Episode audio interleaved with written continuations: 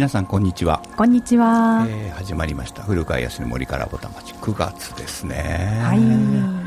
えー、この番組はどんな番組でしょうはい、えー、この番組は一級建築士古川康が森と建築とさまざまなサブカルなどをお話しする聞いているだけでためになる森からぼたもちな番組です すみません。あの、うん、生放送で、うん、えー、やっておりますけれどもね、はい、あの聞いてくださっている皆さんぜひですねメッセージを送っていただければ、はい、番組の中で読め読ませていただきたいと思っています、はい。えー、メールの宛先は854アットマーク東京 854.com ですね。ファックスは、えー、042-420-4320です。懸命に森ボタとお書きいただいて、ラジオネームとメッセージをお願いできればと思います。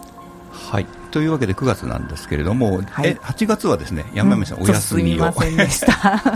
お休みをされていてですね、今日もミキサールームに入って清澤さんとね楽しくおしゃべりさせていただいたんですけども、はい、夏休みどんな感じでした？うん。なんかね夏休み始まった初っ端というかに、もう小学校でねあの夏風邪というかコロナもですよね。流行ったんですよね。だから始まってすぐ2週間。実は8月も、本当はあの、まあ、出かける予定とか、うん、あのああったんですけど、うん、全然行けず家で はいあの、えー、2週間看病してましたね、えー、うん、自分だけはね熱も出ず喉がちょっと痛くなった程度でただ PCR ももうねあの、うんしてくれない状態状態だったんですよね、はいはい、発熱外来もパンパンでそうなんで、ね、はい、一気にあの時増えたんですよね。いやそうそうそう。あのね発熱外来の話なんかすると、うん、我が家もですね、はい、まあ、うちの家族みんな僕以外ですね、うん、ちょっとコロナ、まあ、娘がね働き始めて、うん、えー、職場からもらってきちゃったみたいなね、はい、でやっぱりその発熱外来も空いてないし、そうそうそうそう。コロナ認定をしてもらわないとなんともならないんだけど、コロナ認定をしてもらえるお医者さんが近くにないとかね、いないんですよ。そう。ね、ね、だからそのうち治っちゃうっていうね。でこの辺りはねちょっとなんか絶望的でしたねなんかね。なんだったかもしれない。でもまあそんな感じで、はい、えでも前回の時には、うん、えー、っと、福岡だけ？大阪？7, 月、うん、7月ね。そう大阪行くって言ったのあれが行けなくなる全然行けなかった。天竜も行けなかったんですよ。熱でそう、うん、もう自主規制ですね。はい、ね、そんなねちょっとそういう感じで始まったんですけどね。話だったのか。うんそうだったんです。まあその後でもお盆にちょっと福島の白河の方にですね、うん。はい、まあ親類のですねちょっと田舎ステイを、はい3、4日ぐらいさせていただいて、うん、それでもう子供たち満足しましたので、夏休みはじゃあちゃんとね、そうそう一応ねらしいことはできたので本当感謝してるんですけど福島の白河あたりだとね、自然も多いし、はい、まあラーメンも美味しいし、そうそうそう白河ラーメン、ね、そうなんですそうなんです。うん。はあ、僕はですねいきなりですけどですは皆さんがですねお盆休みしている時にデンマークに行っておりました、ね、さっきお聞きしてびっくりです。いや、うん、デンマーク行ったんですよ、でね、まあ、デンマークの話してもいいんですけど、えデンマークの話はですね、え僕ね、今日はね、夜の番組あるんで、夜の部あります。夜の部。夜の部あるんです、ね、あの今日のですね、うん、23時、夜の11時からですね、11時ね、えー、大人の時間。そう、夜からぼたもちっていうのもやってまして、そちらも今日、まあ、生放送でお話しますけれども、えっと、そこでね、ちょっっとデンマークの話とかしたいなと思っていますんで、はい、ぜひですね、そっちも聞いていただきたいと思うんですけれども、はい、山谷さん、その茶室 茶室ね、はい、茶室計画の話も聞いておきたいなとか思ってね。えええええっとね、あのまあ私ハウスリンクルというリフォーム店に勤めてるんですけど、もう一人パートのあの美大卒のねパートの方が来てくださって、その方にあの書いてもらって、平面と立面がやっとできてきました。あれ？自分で図面書いてたんじゃなかったっけ？うん。途中までね書いてあの直すのだけちょっとさせてもらって自分でやるけど。あのね私なんだろう、うん、営業業務がね結構あって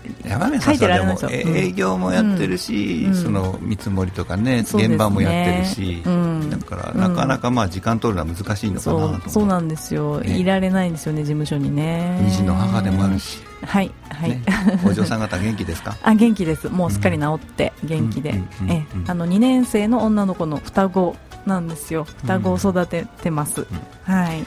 あのじゃあなんとなく計画が決まってきたっていう感じなんですね、茶室の方は。そうそうそうそう、うん、いろいろあの紆余曲折を経てね、うん、良くなってきました。夜のチャージって話してたんだっけ、前ね。しましたね。あれが11月とか12月なんだっけ、はい、うん、本来12月頃らしいんですけど、うん、まあ今現代ではちょっと12月忙しい時期、暮れとかになってしまうので、まあ1月もそんな、まあ、2月頃にやったりするんですけど、やっぱり夜の長い時期に夜を、まあ、楽しむというか、夜を生かすというか、うん、もうちょっと暮れかかってきたら始めるんですよね。その話はさ、はい、あそう、うん、デンマーク話ではそれだけちょっと先に言っててもいいのかな。あのね、うん、照明デザイナーっていうかなあの世界は欲しいもので溢れてるって番組が昔あったでしょ、ね、今なくなっちゃったのか。特番になっちゃったのか、そこでデンマーク編があってね、はいはい。そこの中であのヒュッゲっていう言葉が、あの出てきて僕もそこで初めてヒュッゲって言葉を知ったんだけど、夕闇が迫ってくる間のね、時間をデンマークの人たちはすごく大切にするんですよ。で行ってみてやっぱ分かったのはね夜が長いのよ、でね全く暗くなるのが9時半ぐらいなんですよ、それまでじわじわじわじわと暗くなってくるね、でこの暗くなっていく間に、窓辺が窓辺がね、うん、ちょっと暗くなってくるでしょ、はい、その窓辺がちょっと暗くなっているところにろうそくを焚く照明とかね、うん、そんなのはつけじゃないね。まね、ろうそくを焚きます、うんうんうん、そういうふうにしてそうそう明かりを楽しむ、残暑を楽しむっていう話があって、今だから、夜の謝辞の話ってね、そうそう夜の謝辞ってラジオね聞いてくださってる毎回聞いてくださってる方はねあのあれなんですけど、夜中に夜中って言っていいの？まあ夕方から夕ご飯出して、うん、食べて、うん、お酒も飲むんですけど、うん、その後、お茶飲んで、まあ、ゆっくりですね。その後予定みんなないので、まあ、武士お武家さんのあれですけど、あのゆっくり飲むんですよね、お茶をね、その暗くなってからの真っ暗な中でね、まあ、現代みたいに照明も何もないところにろうそくとかかがり火みたいなもので、はい、その暗いさを楽しむみたいなね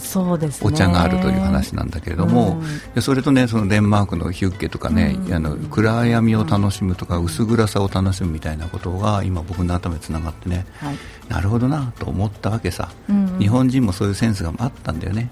あったでしょうね、ね。照明がなかったしね、そうそうそう。今今はね、はい、要するにね、暗闇には化け物がいるんですよ、だから、うん、暗くなってくると、ね。うん、えー、窓閉めるし、シャッ、うん、雨戸があったら雨戸閉めるし、うん、カーテン閉めるし、はい、シャットアウトするんですよ、暗い夜と、そうかそうですね。でも、ね、昔の日本人はそういう洒落たところがあったんだよね、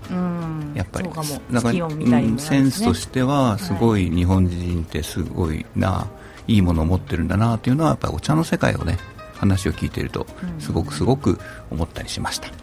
はい、まあ、というわけでですね今日はですね、はい、えー、と今日はここにもういらっしゃるんですけども、はい、ゲストをお迎えしております。はい、えー、っとですね森林パートナーズという会社の社長をされている、社長さんって言ってもですねまだまだお若い、若いですよね。41です。はいえー、と小柳さん、えー、小柳社長をお迎えしております。この森林パートナーズっていうところが、まあ、どんなところなのかっていう話も含めてねちょっと自己紹介をまずしていただけたらなと思うんですけれども小柳さんよろしくお願いします。よろしくお願いいたします。えー、森林パートナーズ株式会社社長の、えー、小柳雄平と申します。あの森林パートナーズという会社はえー、今ですねあのちょっと元気がなくなっている林業にしっかり利益をですね還元させるということを目的に、えー、工務店地域の工務店とですねあと、えー、流通の中に関わる工場加工製材所だったりプレカット工場だったり等ですね、えー、連携して、えー、しっかりと林業に、えー、利益還元をさせる。それもあの工務店が直接、えー、丸太を購入するという新しいあの形でですね流通を始めて、うん、えー、もうその時点で、えー、林業に利益を還元させるというところから、まあ、流通を始めるというような、えー、取り組みを始めた会社です。あの5年前に設立をいたしまして、えー、今はですね、えー、埼玉の秩父の、えー、山からですね、えー、木を流していただいて、えー、関東圏の工務店複数社のところに、えー、木材を届けているというようなことをこれはあの情報を管理するですねプラットフォームを作りましてこれをあのデジタル上であの管理をするというようなことをやっている業務をしております。であの私自身はあの東京世田谷にあります、えー、イサホームズ株式会社というところで、えー、もともと、えー、設計家づくりの設計をしておりました、うん。まあ、工務店さんですよね。住宅が中心の工務店さんかな。そうです。木造住宅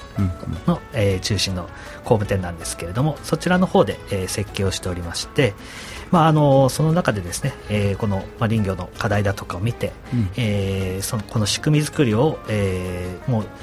10年弱ぐらい前から始めてですね、うん、まあ、そのまま、あの担当となりましてで森林パートナーズ設立いたしまして今はあの森林パートナーズの社長として、えー、務めております。社長って言っても若いでしょ？山口さん、ね、知らなかった。私多分上ですね。まあ、その辺はいいんだけど。そこの比べるんじゃない。そそこそこはあの、個人情報なんでいいんですけど、はい、あの小柳さんおいくつ？さっきおいくつ？41になりました、はい、だからこういうなんか新しい企業じゃない新しい仕事というかな、うん、今までにないようなう、ね、えー、仕事なので、うんうん、そこをこう任せられる。っていうね、うん、まあ、重責と言ってあれですけどね、ね。責任重大ですよね。はい。でもどうですか？今の話聞いて山山さん何か分かった？大体うん、あの工務店さんと製材所さんで工務店さんが直接丸太を買う、うん、うん、どうやって買うのかなとかそね、どうやって買うのかなっていうのはね結構ね、うん、あの上級者レベルのそうですよね多分ね。でそのなんで工務店が丸太を買わなきゃなんないのって話が実はあるわけですよ、うん、で山を還元しなくちゃいけない山に何か還元しなくちゃいけないっていうのはこの番組でも時々触れています、うん、日本の山を次の世代の森を作るために、えー、やっぱりお金が必要ですと。僕たちが木の家を作るときにその作まあ、買うお金払うわけでね。お金払ったいくばっかがやっぱり山にちゃんと届けられれば、うん、当然その次の世代の山が育っていくと。いうこうスキームというかな流れつながりが作れるんだけれども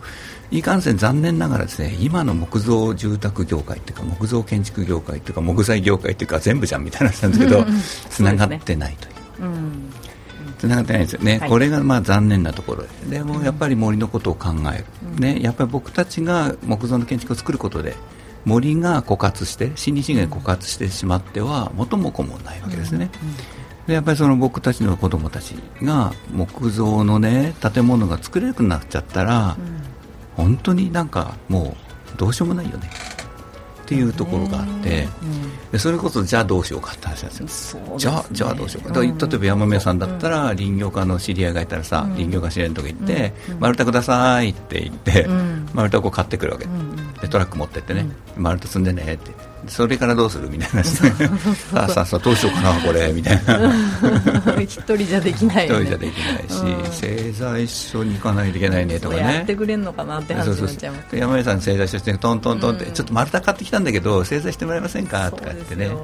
まあ、やってくれる人もいるとは思うんだけどね、えー、こんな数本製材するの引くの？みたいなこと言われちゃう言われちゃう、ね、でどうやって引くの？って言われたら、えっとねえっとねえっとね何センチで引けばいいの床板って最初何センチで引けばいいの？っていう感じです、そういえば今作ろうとしてる家って、えー、と柱って何センチだろうとかね、何本いるんだろうとかねいう話があってそういう話も全部絡んでくるじゃない、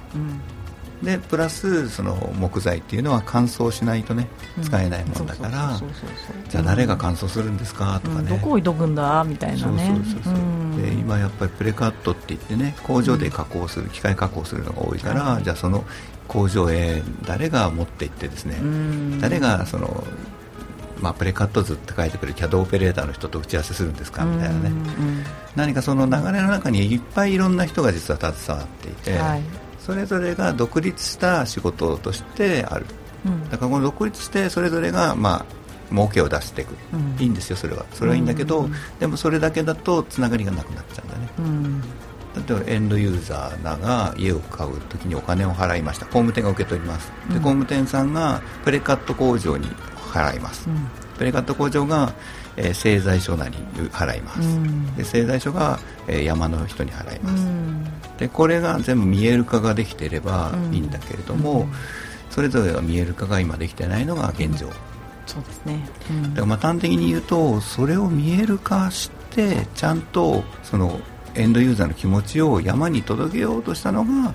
森林パートナーズさんなのかなとなんかなんとなくちょっと思ってるんですけど、そんなどうですか？ありがとうございます。分かりやすく説明していただいて、後半はねちょっともっとね掘り下げていきたいと思うんで、早速、早速ですけどっていうかな、ちょっとね今日のゲストの小柳さんに1曲選んでいただきましたんで、えっと曲紹介をしていただいてその曲を聴いてみましょう。はい。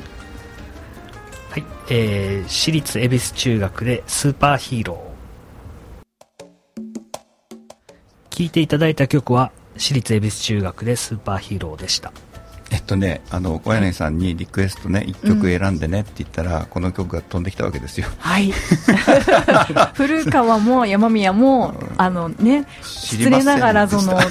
そうそうそうそう、エビ中をね、あの初めて知ったという。そうそうそう、はい、エビ中初めて知ったし、さんのおかげで、うん、ね、うん、今日の最初の冒頭で、うん、超真面目な話をしていたじゃないですか。ギャップ萌えですかね、ギャップ。があります。ギャップ萌え、萌え、萌え、はい、はい、いやもう森やってくださってるだけで嬉しいですよね、やっぱり。うん、あのえっともうずいぶん不安なんですか、このグループとは？グループの。そうですね。結構経ちます。えっとこのグループ結成されて何年ぐらいなの？10年。10年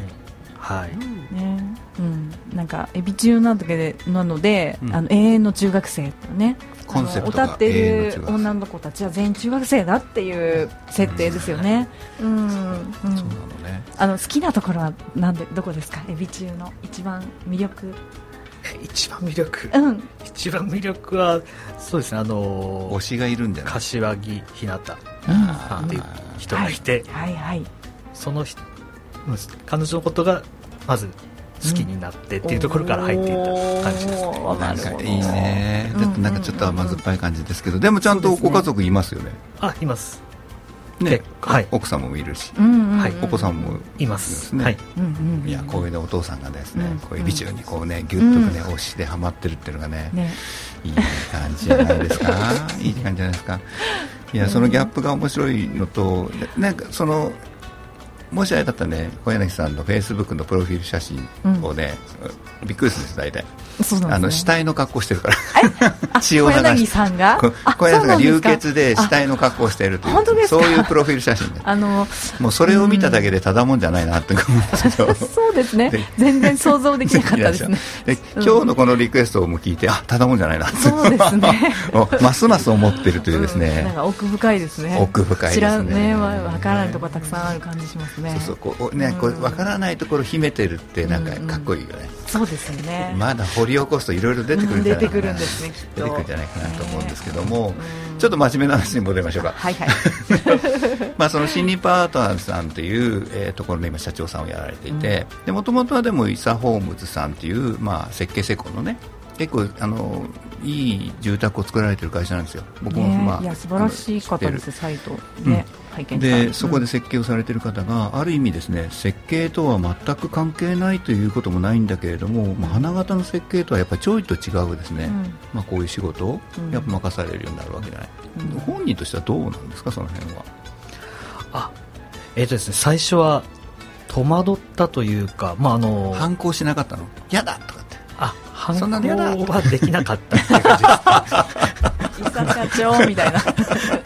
ありがとうございます。はい、社長ありがとうございます。はあの今となってはありがたい、うん、あのうちの会社自身もやっぱり、あのこう山の状況を知ってそれが設計に反映されるっていうことで、今までやってた木造住宅とは多分変わってきてるっていうのはあるかと思います、木に対しての考え方あの、まあ、森林パートナーズさんのなあの出発点というかなオリジンというかなスタート地点というかなやっぱりイサ・ホームズさんですよね。はい。で、まあ、その辺の話をちょっとまた詳しくお聞かせいただければなと思うんですけれども。はい。あのー、そうですね。あのー、まあ我々木造住宅をですね、えー、中心に建築やってきまして、まあ、35年、えー、会社立っておりますけれども、まあ、あのその中でですね、えーまあ、10年ほど前に、えー、今の林業の状況今、林業になかなかこうお金が返らないような状況ですね、はい、そういうふうなことを知って、はい、まあ、うちの代表の伊佐がですね、うん。うん、あのまあ、家づくりをしあの木で家づくりをしている工務店として、うん、そのえー、材料になる木材をですね育ててもらうくれている林業の方々に対して全く利益が返っていないっていうことは、もうありえないということを思います。はい、もうそんなことはあのやってられやれないと、あの工務店としてしっかり山にまず利益を返さ返すということを始めないといけないということで、まあ、いろいろなあの流通の問題だとかあるということは、あのわあの分かったわけなんですけれども、もうそういうことがあるのであればもうまずあの直接山から購入するということをやれば、もうそのそこでも利益が返るじゃないかと、その後のことはその後あのちょっと考えると言いますか。まずは買ってみる。買ってみて買ってみる、えー、ことを想定した仕組み作りを考えようというところからのスタートだったですね。ってことはまず伊佐社長山に山でお買い物なさったんですかね？やってみたやってみたんでしょうか、えーと、その時点ではしていないです、はい、はい。はい、あのまあ、うちのその一茶がですね経歴としては、まあ、あの工務店の社長をやっているんですけれども、うんうん、あのまあ、特殊な形でもともとが商社に勤めてまして、うん、そうそうだったんだ、はい、ですね。商社というところで、その仕組み作りを物事には、あのやってからこう新しい形を作っていかないとということもですねやっぱりもう根強くあったみたいですけども、でそそういうふうな形でなのでいきなり買うというよりもちゃんとそ買う構想の上で仕組み作りから入っていったという形です。はい、だからよりですねそのなんていうか利益還元がされてないっていうことにが見えるんだよね。商社をやられてるから、うんね、やっぱりちゃんと生産者に利益還元がされてなければ、うん持続可能な取引は、ね、続かない。持続可能な取引はならないわけだから、そこはやっぱり今の材木業界とか木造業界の一番失われちゃってるところであると思うんだよね。でそこに気づきどうやってやろうかと、で考えられた。でできたのが新日パートナーズということですね、はい、でもそうするとあのやっぱり山側でね林業家さんね、ちゃんと育てている人がまずいないといけない。で、まあ、その製材をしたり木材乾燥する人がいないといけない。で、まあ、プレーカットする人がいないとかね。いろんな、まあ、チームを作らないといけないわけじゃないその辺はなんかきっかけとかあったんですか？そうですね。あのこの取り組みを始めようという時に、うん、あのまあ、ある方からあの山主の方でですね、うん、まあ、あの割と今でこそあの話がありますがあの森林のあの木材の 3D 化というか、はい、そういうふうな、はい、あのことをですね先進的に取り組もうとしている山の方がいるということで紹介を受けた方の一人が、あの秩父のその山主あのえっとね、ちょっとまあラジオ聞いてる皆さんに補足すると森林の中にどのくらい木があるかを、うん、えーと、測って調べないとどう使えるかがわからない、うん、でその時に昔は一本一本測ってたんだけど、うん、今はですね 3D スキャンをするんですよスキャナーでね 3D スキャナー。あそうドローン飛ばしたり。あドローンでね。ドローンを飛ばして 3D スキャンをするんです、それで木がどのぐらいの太さのどのぐらいの高さの木がどのぐらいあるかを山の中で、えー、上から見ただけで分かるの、えーまあ、飛ばすのね。でも何度か下で測るのかな、うん、基本的に測らないあ上で見るだけで分かる、うん、あの、うん。まあ、ドローンを飛ばすんですけど、でだとドローンだと、まあ、測れる範囲がね、ドローンの電波が飛ぶ,、飛ぶ範囲なんで、はい、それいくつかやって、で基本データを取って、必要なものは現地に行ってチェックするというようなやり方なんだけども、今はね。でそれをまだまだ日本は遅れてるんですよ、はいはい、西洋とかあの、ヨーロッパの林業はもう完全にそれができていて、山にどれぐらいの資源があるかっていうのを把握して、流米分かってるんですよね。でどのくらい使ってもいいかいっぱい材料ね体積あるよとか、まあ、それもそうだし、うん、それが分かってくるとモニタリングっていうんだけど、はい、その森がどのくらい成長しているかっていう数字も出せるんです,、はいはい、です成長量より使わなければ持続可能に使えるでしょ、うんはい、でそういう計画をちゃんと立てていかないと、山ってハゲ山になってっちゃうんです。そうですよね、そのためにはデータが必要、だからデータが必要、昔はだから一本一本測ってたのを、それやってってると大変だから、うん。はい、えー、やらなかったのは誰も。まあやんないですよね。誰もやんない、うん、えコスト、まあ、かかる人手がかかるやんないんだけど、うん、のが分かんないとできないし、その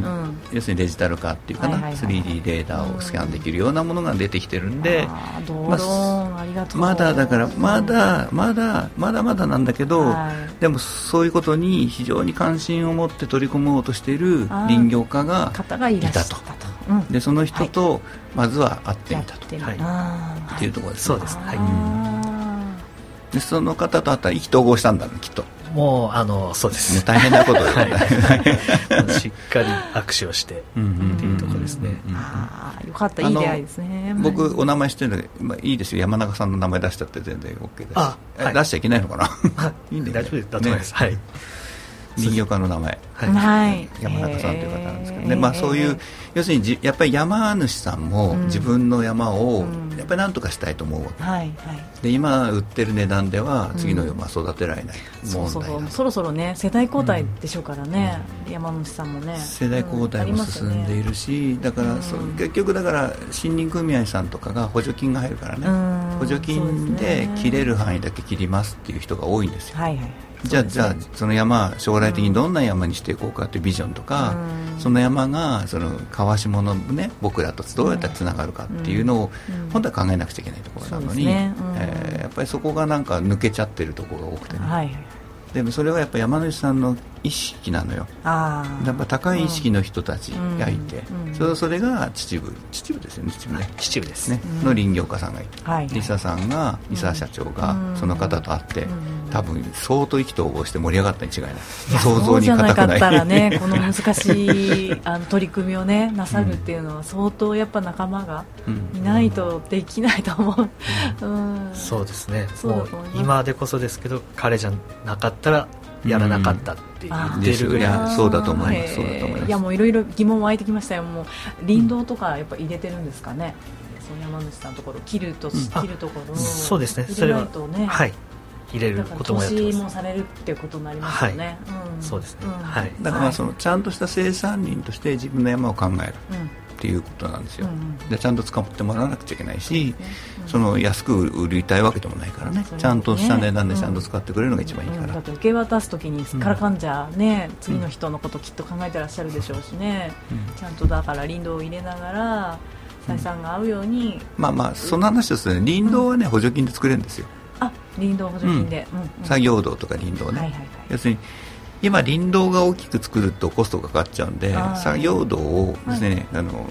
抜刀できる機械とか運べる機械が入れる1メーターとか1メーター50ぐらい2メーターぐらいかな？2メーターないなぐらいな作業道もっとちっちゃいの入るやつ。まあ、軽トラぐらい入るぐらいかな。そういうのを作業道を結構張り目があるんですはいはいはいはい。あの林道までは作らないですあそうなんですね、うん、ただその辺は補助金も出るし、でも、やっぱり山をどうしていきたいかってビジョンがなかったらそうですよね。山口さんに、そんな補助金ねもらったってしょうがない、よね。うんでもそこの先にはやっぱりちゃんと使ってくれる人がいないと、うん、そうですよね。成り立たないです。林道作りました切ります、ね、ちゃんと使っていく人いません。あれ？みたいな。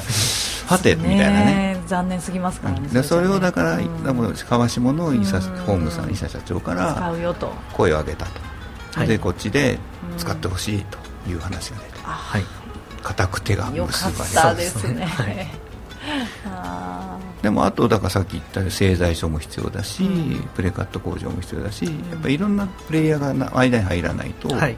イーサホームさんだけではね製材やってないだろうし、うん、プレカットもできないからね、はい、そんなチーム作りってその後、まあ、うまくいったんですか、あのー、うまく結果もちろんいってこうなったんですけれどもやはりいろいろとありました、あのー、今までにはない形の流通っていうところなので、まあ、あの今の話。まず工務店側がこのぐらい木材が欲しいということを、うん、えー、山に届けてで山がそれに合わせて生産をし出してくれるんですけれども、まあ、その時点で工務店が所有者になるのでそれをなかなかこう、どこにこう持ち込めるかっていうところからなかなか今までと全く違う。ちょっと難しい問題に入ってきましたね。ところもありましてですね。あの木材とか丸太とか、うんえー、木って誰のものかっていう話山に生えてる時は山主さんのものでしょ、うん、でこの流木権というのがあってこれが取引されていて、うん、その山に生えてる木の所有権を買うことができるんです、うん、でそうすると買った人のもの。で次に製材所に売るわけ、そうすると製材所のもの、でその製材所が今度プレカット屋さんに売る、でプレカット屋さんのもの、で次に工務店に売る。工務店さんのもの、みたいに所有権が、ね、めちゃくちゃどんどんどんどんね移転していくのが木材なんです、はいはいはい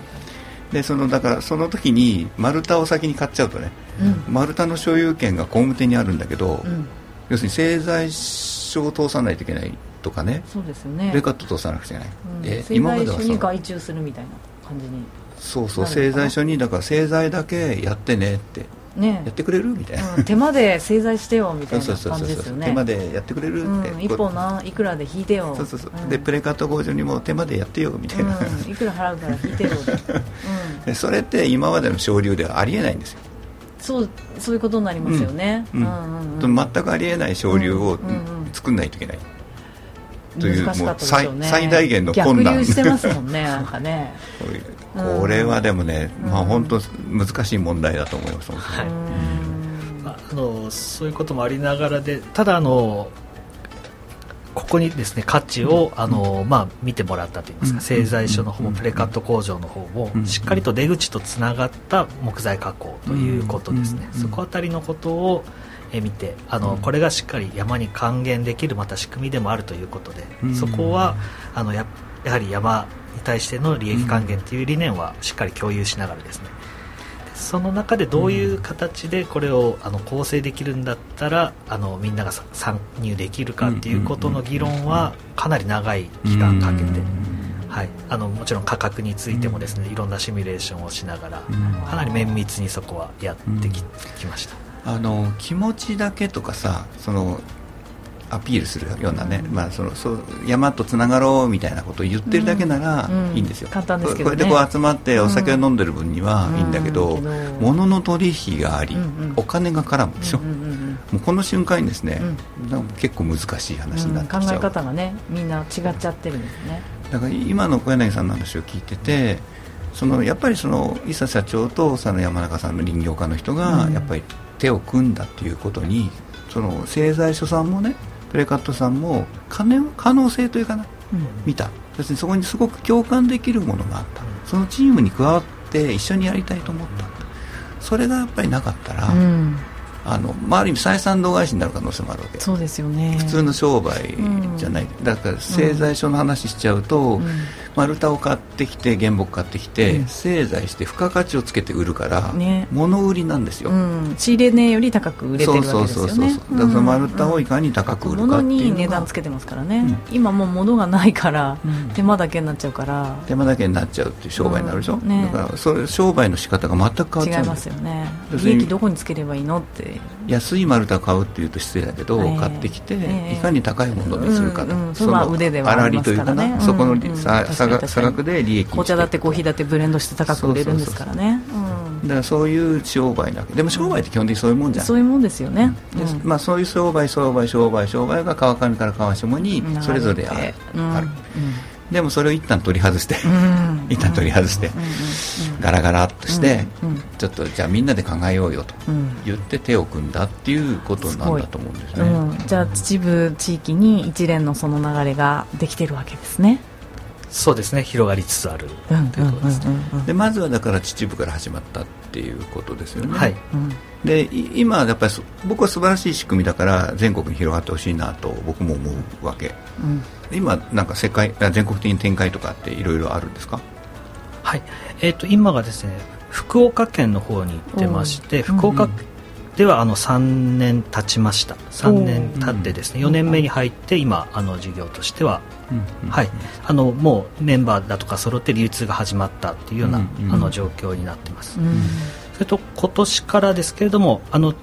まあ、たまたま場所が近いんですけれども熊本県の方からで動きを始めるというところです。ね、はいやっぱりそのやってみたいというかやっぱり山の問題って実は工務店さんの中でも分かってる、はい、くれてる方が結構いるなと僕の感覚はあるわけ、うん、それこそその、まあ、山宮さんがいた OM ソーラー協会がね、はいはい。はい、近くの山の木で家を建てる運動というのを事務局をやって。をね使ってプレカットしようってやつですね。林業っていうのはやっぱり地域の産業であるべきだし、うん、地域にお金を落としていく、うん、あの木材活用みたいなね、ことをみんなでやっていこうということでぱりそれをやりたいと思っている人たちはやっぱり潜在的にすごくいるな、うん、なんかねやっぱいますよね、うん、で僕なんかもいろんなところ読んでもらうと、まあ、工務店の人たち熱心な人たちがいますよ、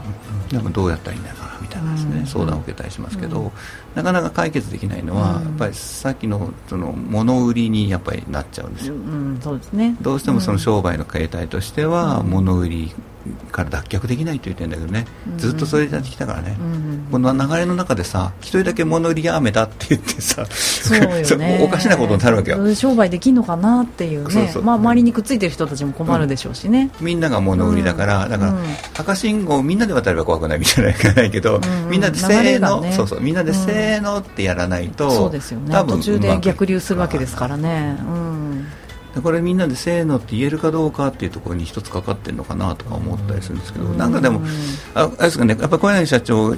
はそういうところのマネジメントみたいなことも社長業としてやってる感じなんですか？そうですね、えーとまあ、うん、一斉にっていうのはやっぱり難しいとは思ってます、あのやっぱりあの全国一律の問題ではなくて、うん、もう地域それぞれの山の問題、うん、あの工務店さんがいたとしても、あのその途中のですねあの流通の間の人たちの規模だったりも違いますし、山の木の品質も違うので、一気に一斉のではもちろんいけないんですけれども。まあ、あのこの仕組み作りということが一応形として成り立っているのでこの仕組みを持ってですね、うん、で我々のノウハウで、うん、あのあの秩父と関東エリアを結ぶにはこういう形でできましたよということをですね、伝えながら、この地域だったらどういうふうにやっていきましょうかということをその地域の方たちと話をしながら、あのまあ、参入してやらせてもらうといいますか、ことになるので、あのもう本当にある地域を始めたらもうそこの地域にしっかり入っていくといいますか、うん、そこの方たちとコミュニケーションを取らないといけない、はいはいはい。じゃあじゃあ一頭やってみんべえみたいな話になるんですかね。まあ、一件やってみようか地域の話はじゃあちょっと山宮さんが選んでいただいた曲の後でじっくり聞きましょうか。はい。じゃあお願いします、えー、ま、マイヤ平沢でハピエストフールえー、マイヤ平沢でハピエストフールでした。この曲、この曲は、はい、うん、この曲は、えっと、少し前に「カミサリナーナ日常」っていうあの本で出たんですけど、えっと、英語では映画では「ウッドジョブ」はい、ウッドジョブ木の仕事ですよね、はい、ウッドジョブ映画、ね、っていう映画ねなったんですけど、うん、うん、その映画の主題歌を選んでみました、ウッドジョブですね。まさに小柳さんの仕事、ウッドジョブ、うんウッドジョブ。ですね、えー、でもそうちょっと質問があった。あはいはいはいはい。え今あの地域をねつないであのー、そのシステムを組むというねあの複雑な仕事をなさってるお話聞いてあのー、えっと、あれですねコロナでねあのウッドショックねウッドジョブじゃなくて ウッドジョブ外材がね、うん、あのアメリカで建築ラッシュになって外材がこう日本なんかに売るかみたいな感じで入ってこなくな高くなっちゃうなってしまった時に、まあ、ど何か影響を受けたかなっていうのをちょっと知りたいなと思ったんですけど国産材のねやってらっしゃるので。はい。あのー結果としてはあの影響が非常に小さい中であの、うん、まあ、建築に結びつくことができたということでした、まあ、これは本当にあの、うん、素晴らしいですね、ウッドショックと言われる、まあ、ことが起きる前からあの、しっかりですねあの連携をしていた、いわゆるサプライチェーンというものをですね、あの組めていたというところであの、それがありましたのでほとんど影響なく、まあ、ちょっと長期化しているというところがあってあのそこあたりの問題を今あの解決しようとしているっていうところではあります、はい、なんかローカル力ですよね。グローバリゼーションのそうですね、まあ、だからまさにまあまあまあ物売りじゃない人と人とのつながりが勝ったっていうことかなと思うんだけどあのやっぱり地域差がすごくあるのが林業じゃないですか。はい、でその地域差をやっぱ紐解くって話をねさっきね小柳さんがされたのが印象的で、あのまあ、林野庁の悪さを悪口を言うわけじゃないけどどうしても行政官庁はですね、一一様になんか一様のシステムでできるみたいなイメージ持っちゃうんだけど、一網打尽みたいなね。そんなことはね林業に話で言えば全くもってありえないんだよね、まさにローカルですからね林業はね、木材の品質の話にしても、まあ、九州の話だけど、うん、九州でもね熊本材はめちゃくちゃ強いんですよ、ヤングなんかでも90とか普通に出るんだけど、うんうん、宮崎に行くとですね、まあ、50が出るといいねみたいな。まあ、そのぐらい違う。やっぱ太平洋側だとちょっと違うのかな。熊本はねちょっと標高の高いところで、はいはいはいはい、あの育ててるというかね、ね。いうことも寒いんですよ、はい、熊本寒いんですね。九州みんな暖かいと思ってた九州ね熊本と宮崎のね温度差めっちゃくちゃあるよ、あそうなんですね、まあ太陽宮崎っていうマンゴーみたいなイメージはね確かにあったんで、標高も低くてなだらかなところにすくすく育ってるのが、まあ、宮崎のちょっと柔らかいかもしれないですね。思ってください、はい、だからもう同じところでそんな陸続きとそんな遠くないところでもそれだけの違いが同じ厚みでは引けないですね。こりゃ。そうそう、同じサイズでは絶対ならないし、同じ、えー、乾燥とか同じ製剤ではできない、前まあ、その産地産地が持っている木材の特色を、文化ですよね、あるいはどのくらい出せるかっていうね、逆に宮崎はめちゃくちゃ量出せるんですよ、だからそれの物流作戦じゃないけど量に頼った組み立て方もできる、で丸太小屋作ればいいのかないやどうか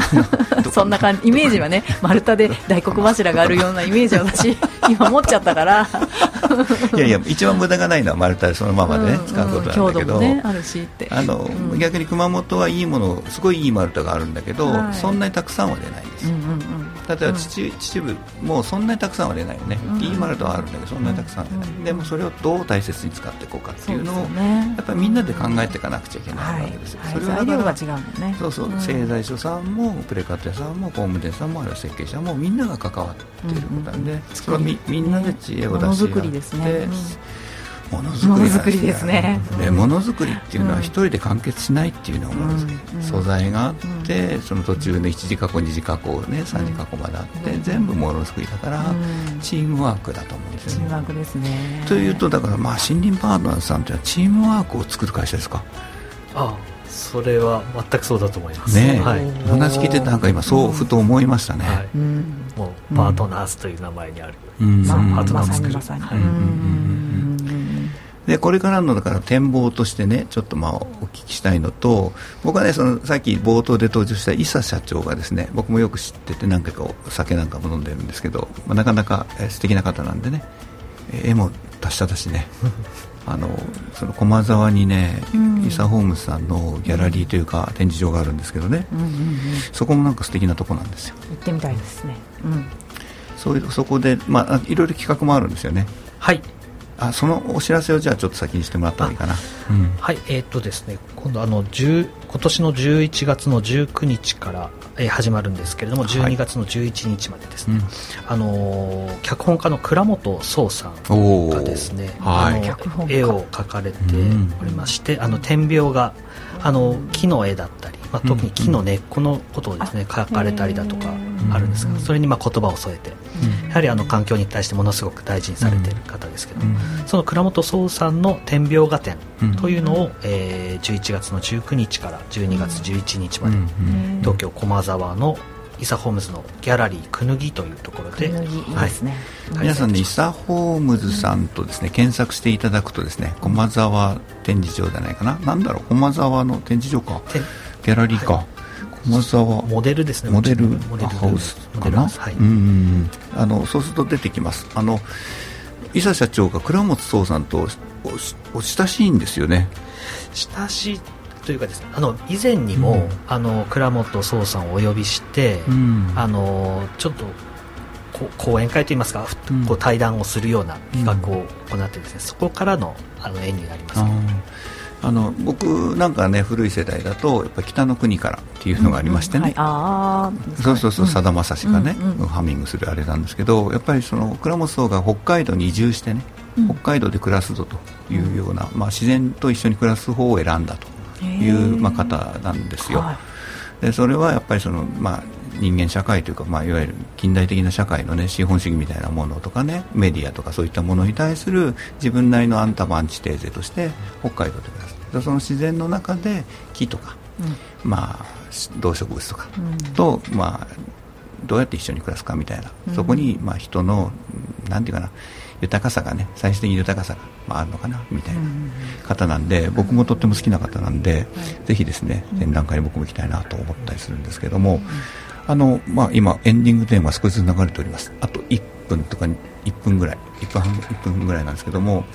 えーと、今日はどうもあの小金さん、えーありがとうございました。ありがとうございました。ありがとうございました。山谷さんどうですか？あの、はい、小柳さんみたいなこういう人がいたり、うん、心理パーターズみたいな人たちがいる、いや本当ありがたいなと思ってなんか。輪学科だからなんか国産材をねこういうふうにみんなが考えてくださってるんだと思って。嬉しいなと思います、ね、でもやっぱりこうやってやってる人たちって共感を生むと思うんですよ。エンドユーザーの共感を生むと思うんですね。やっぱ家作ればいいんじゃいいんじゃないんだよね、作って何をそれでできるかみたいな話が、あのやっぱり問われてるしそこにすごく価値がある時代が来てると思うんですね、はい、例えばイサ・ホームさんシニパーダさんの仕組みで家を作ることで自分の子供たちのあるいは孫の世代の森が作れるとしたら、うん。うん、こんなに素晴らしい価値はやっぱりないなと思うんですよ。ね